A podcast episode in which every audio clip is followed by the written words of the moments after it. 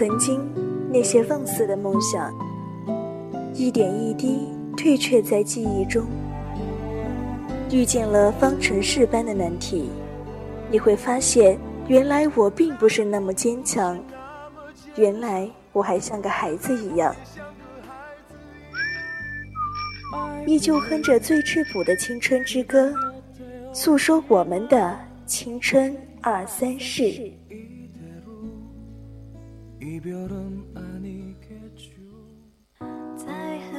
在很久以前，我固执的以为这个世界只是不停的变换，春夏秋冬，潮起潮落。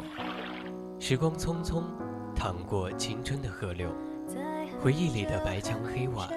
藏着秘密的小时光，夏天的白色裙摆和秋天散落一地的枫叶，都是构成青春的式子。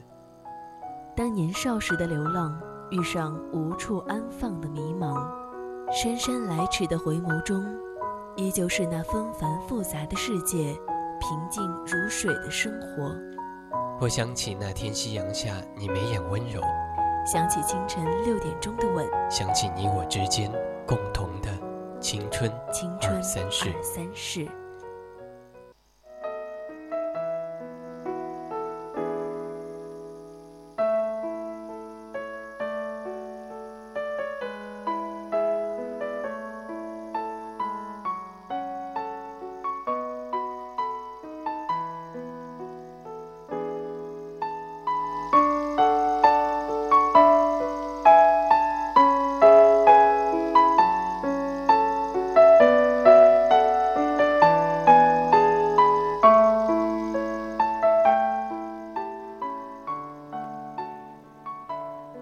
天生就合适的两个人，需要的是彼此的包容与理解，懂得欣赏对方，懂得珍惜，才能够看到长久。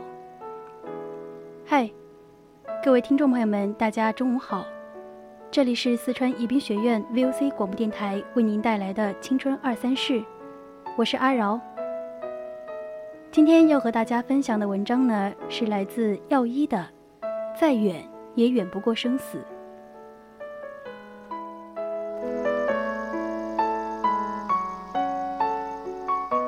如果你也有想说出的青春故事，你也可以编辑你的内容参与到我们的节目中来。我们的热线电话是零八三幺三五三零九六幺，以及我们的 QQ 听友群二七五幺三幺二九八。当然，你也可以在新浪微博上 @VOC 广播电台，或者是 @VOC 阿饶。那么还有呢，你也可以在呃微信上面搜索小写的宜宾 VOC 一零零来参与到我们的互动中来。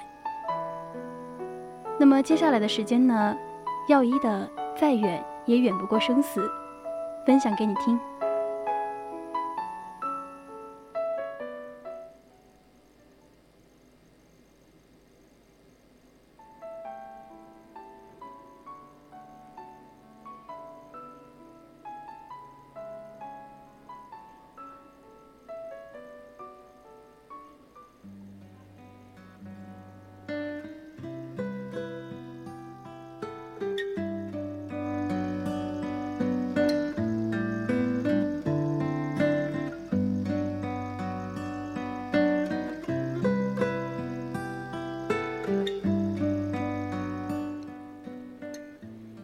失恋那天，我没有满地打滚，没有哀鸿遍野，没有烂醉如泥，一切都和平常一样，以至于自己都有些惊讶：我怎么会对分手冷淡的像一个局外人？吃晚饭的时候，姥姥问我：“今年中秋节家里是不是该添双筷子了？”姥姥刚说完。我的眼泪突然唰的一下掉下来。我说：“姥姥啊，我的亲姥姥，你蹬腿儿扎我脚了。”姥姥赶紧站起身来，把凳子往后挪了挪，说：“我说怎么觉得坐着不稳呢？”我没接话，一直哭，一直哭，哭的那叫一个痛快。姥姥不知道什么时候去了趟卫生间，为我拧了把热毛巾。姥姥把毛巾递给我说：“哭痛了没？没痛快接着哭，咱家不缺热水。有什么事儿别憋着，愿意说给姥姥就听，不愿意说就哭出来。你是我从小带到大的，你什么性子，姥姥知道。现在回想起来才明白，姥姥是故意扎我腿儿。”给我找个由头开哭，其实那下只扎到了鞋面上。哭了一会儿，姥姥说：“宝贝儿啊，你悠着点哭，流点眼泪，到我和你姥爷走的时候用。”姥姥只是随口一说，可我听着心里不是滋味儿。上年纪的人大多都忌讳别人提“死呀”“走呀”这样的字眼。可是姥姥为了逗我，一点儿也没在意。我抹了抹眼泪，说：“不带你这么说话的，不吉利。您和老爷有的活呢。”姥姥说：“怕死就不用死啦，我还怕穷呢，也没见你老爷赚大钱呀。”那啥，不说我了，说说你呗，为啥分了？我说。他舍不得你离开他爸妈。姥姥问：“那你呢？”我说：“我也舍不得你们。”姥姥说：“你俩这不挺默契的吗？”我愣了一下，说：“姥姥，给我说说你的初恋呗，说说您和姥爷。”姥姥笑了笑说：“这算是在秀恩爱吗？”我噗的一下笑了，说：“姥姥，你啥都懂呀。”姥姥说：“要不能做你姥姥。”老爷终于开口了：“你俩当我透明呢？”姥姥说：“你喝完没？喝完洗碗去。”老爷笑了笑，没接话，端起酒杯，把最后一口酒吱一声干了。然后开始边收拾碗筷边哼起小曲儿。姥姥白了老爷一眼，说：“瞧你老没正形那样。”说完这句话，姥姥自己又乐了。她看着老爷的眼神里流露出说不出道不明的情绪，那是热恋中的人才会有的眼神，无法具体描述。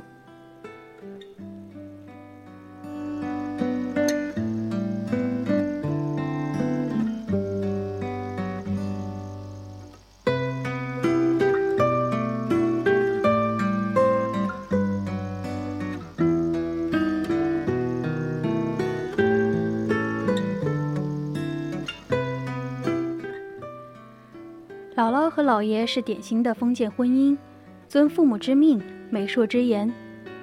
算上结婚那天，两人一共只见过三次面，说过的话也没超过十句。可能就是因为这个经历吧，当初我提出搬出去和男朋友住的时候，爸妈一致反对，姥姥倒是帮着我说话。姥姥说，两人结婚前单独处处没啥不好。平时有什么藏着掖着的毛病，过两天日子就全都显现出来了。姥姥说完，又看向我：“丫头啊，道理姥姥帮你说明白了，但是你得答应姥姥一件事儿。”我问：“啥事儿啊？”姥姥说：“把你对象带回家来看看，姥姥给你把把关，你爸妈心里也好有个底儿。”要是真是靠谱的小伙子，这事儿姥姥说了算。我说好啊。过了几天，我带着男朋友到家里面吃饭，爸妈忙了一桌菜。姥姥让姥爷把自己泡的酒拿出来喝，我男朋友不能喝，两三杯下肚，脸红的跟猪肝似的，一开口说话，整就是一个赵四附体。几乎听不明白他说了什么，就光听见姥姥姥爷一个劲儿的乐。男朋友走后，姥姥对我说：“这孩子挺靠谱的。我问：“您咋看出来的？”姥姥说：“不好酒的男人基本上都靠谱。”姥姥说这话不完全对，但是和他的经历有关。老爷年轻那会儿也没别的爱好，就是爱好酒，除了早饭，一顿一天两顿酒。老爷是木匠，靠手艺吃饭，在小县城里面也算有点名气。姥姥让他没事儿少喝酒，喝多了会手抖，出不了好活儿，耽误正事儿。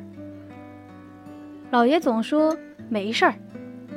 姥姥说：“那你就喝吧，啥时候把我喝跑了，看你还喝不喝。”老爷说：“你不是说喝酒耽误正事儿吗？”怎么又扯上自己了？姥姥说：“我不算正事儿啊。”老爷想了想，一拍大腿，说：“我忘买烟卷了。”姥姥说：“你咋没忘自己姓啥呢？”说完，出门给老爷买烟卷去了。老爷有不少酒友，说白了都是酒肉朋友，大多没什么正当的职业。闲着没事儿就找老爷蹭酒，老爷是个厚道人，来者不拒，总觉得别人找自己喝酒那是看得起自己，把自己当朋友。姥姥说：“狗屁朋友，人家就是拿你当冤大头使唤。你喝酒我不管，但是那些个王八羔子你少搭理，小心哪天把你给卖了，你还帮着数钱呢。”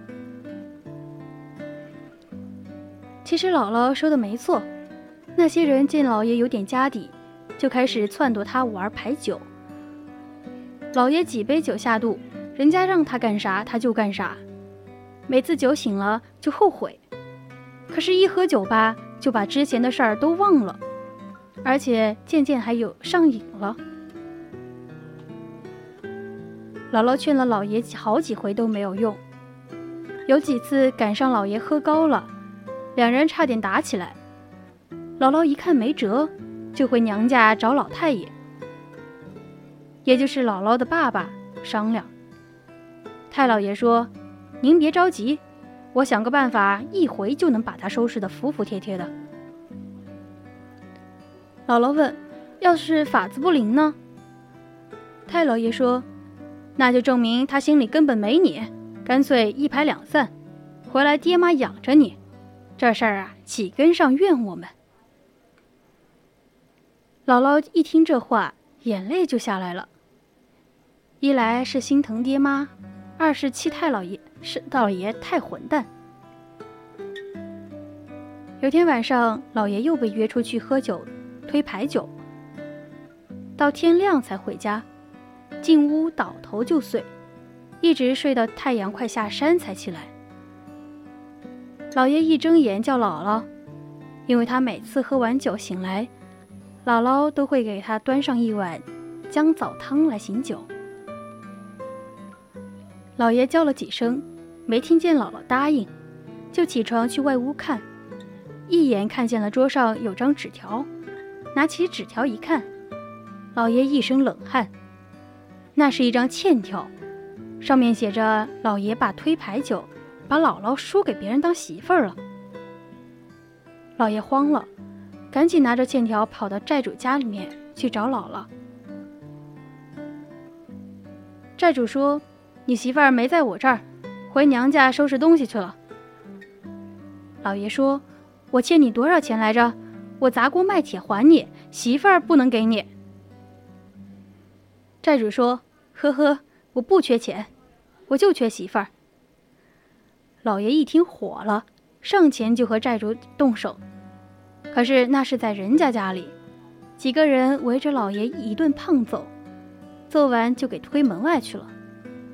老爷没辙，只好硬着头皮来到太老爷家找姥姥。太老爷拉着脸说：“你还好意思来？我把我闺女托付给你，你照料的可真好。你走吧。”咱们两家没关系了。老爷哭着要求太老爷让他和姥姥见上一面，太老爷死活不同意。老爷跪在门外半天也没见姥姥出来，只好先回去了。老爷说，那一夜是他这辈子最难熬的一夜，看什么都不对劲儿。说白了一句话，姥姥不在家，家就不是再是家。只是一个窝，里面困着的只是丧家犬。老爷越想越后悔，一时气急，到厨房拿了把柴柴刀，深深的把手指给砍了。切完了也顾不上疼，抱着手坐在地上嚎啕大哭，哭着哭着就晕过去了。等醒来的时候，发现躺在炕上，手已经包扎好了。姥姥坐在床沿上，两只眼睛又红又肿。原来老爷走后没多久，太老爷就送姥姥回去了。其实老爷根本就没有把姥姥输给别人，那都是老爷设的局。太老爷说：“看得出老爷心里还是有姥姥的，这事儿啊还有商量的余地。”可谁都没有想到，老爷把自己的小侄母给砍了。姥姥说：“这事儿想来挺可怕的，万一老爷不是切手指，而是抹脖子，那就真的是造孽了。”每每想到这件事情，姥姥就觉得挺对不起老爷的。老爷倒是反过来安慰姥姥，说：“这事儿不怪不怪他，是怪自己不好，没事儿还拿自己开涮。”太老爷家里面有点什么事情，老爷都抢着做。他说：“爹，这事儿我来干吧，我干事儿您放心，十拿九稳。”太老爷和姥姥都明白，他是说自己的手只剩下九根手指头了。从那次以后，老爷不赌了，酒也几乎不喝了，只是逢年过节喝上点儿。老爷说。见过鬼就知道怕黑了。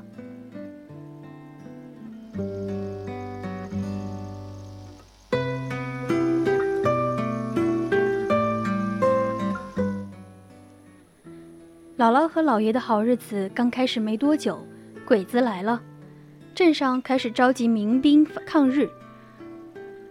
姥爷死活不愿去。姥姥问：“你是怕死还是咋的？”老爷说：“嗯，怕死，怕以后见不着你了。”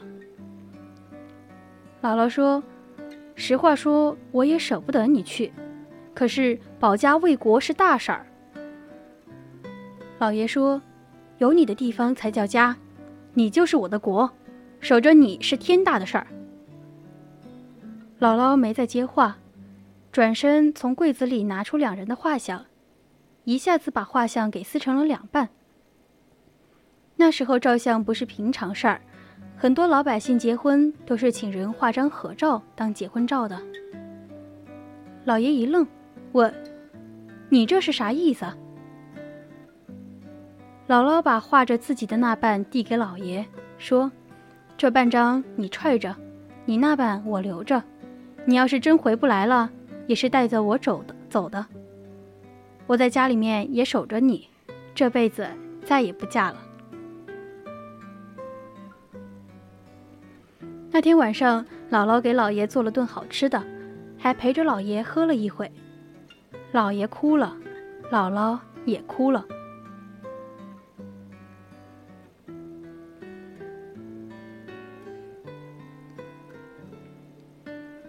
第二天一早，老爷就去镇上招兵处报道去了。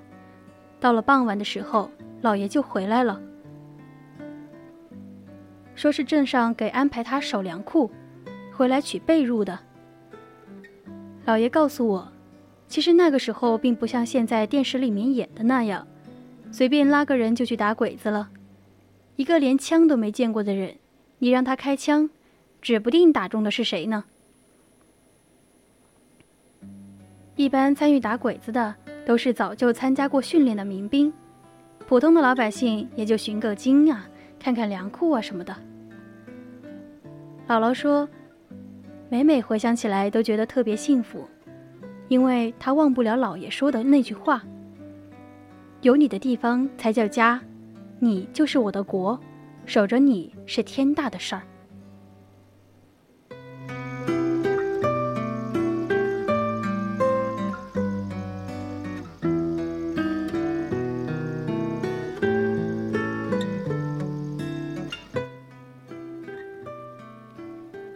上这段回忆已经是三年前的事情了。两年前的秋末，老爷去世了。老爷临走前的那段时间，姥姥似乎有预感，每天除了陪着老爷，剩下的时间就是做手套。老爷临走前的临走的那天，姥姥的手套也做好了。姥姥边给老爷戴手套边说：“老头子。”我对不住你呀，你这辈子就没戴过五指手套，现在你走了，我给你做了副小指头的手套，你戴上吧。你完完整整的来，就得完完整整的走呀。妈妈红着眼睛告诉我，姥姥做的手套，小指部分用棉花填满了，这样老爷戴上，手摸起来就是完整的了。送老爷上山的那天，姥姥的状态一直很恍惚。下山的时候不小心滑了一跤，之后身体状况就每况愈下。一年前，姥姥被诊断出了老年痴呆，整个人一下子老了很多。差不多也是秋末的时候，姥姥也走了。记得送姥姥上山回来那晚。当爸爸把姥姥的遗像挂在姥爷遗像边上的时候，姥姥和姥爷的故事再次涌上了我的心头，眼泪就这么不停的流啊流啊。还记得姥爷去世不久，姥姥又问过我一次感情上面的问题，她问我有没有和男朋友复合，我说没有，异地恋太远太累了。而且彼此也舍不得对方的家庭，就此作罢了。姥姥说：“再远能有多远？能远过生死吗？不过既然你觉得累了，那放手就放手吧。”我说：“没想到我的初恋就这样结束了。”姥姥说：“你们这些年轻人呀。”初恋两个字就当紧箍咒一样，啥初恋不初恋的？初字边上一把刀，你要是老纠结这事儿啊，就是拿刀来捅自己的心窝。你得看看另一边，初字边上还有一个一字呢。什么叫一？合体才叫一呢。谈恋爱就是要找合体的衣服，合适了，合适了就在一起。不合适，一刀咔嚓。姥姥说完，看了看老爷的遗像，说：“就像你姥爷当年那一下。”好了，今天的青春二三事到这里就要跟大家说再见了，感谢您的收听，我是阿饶，我们下期再见。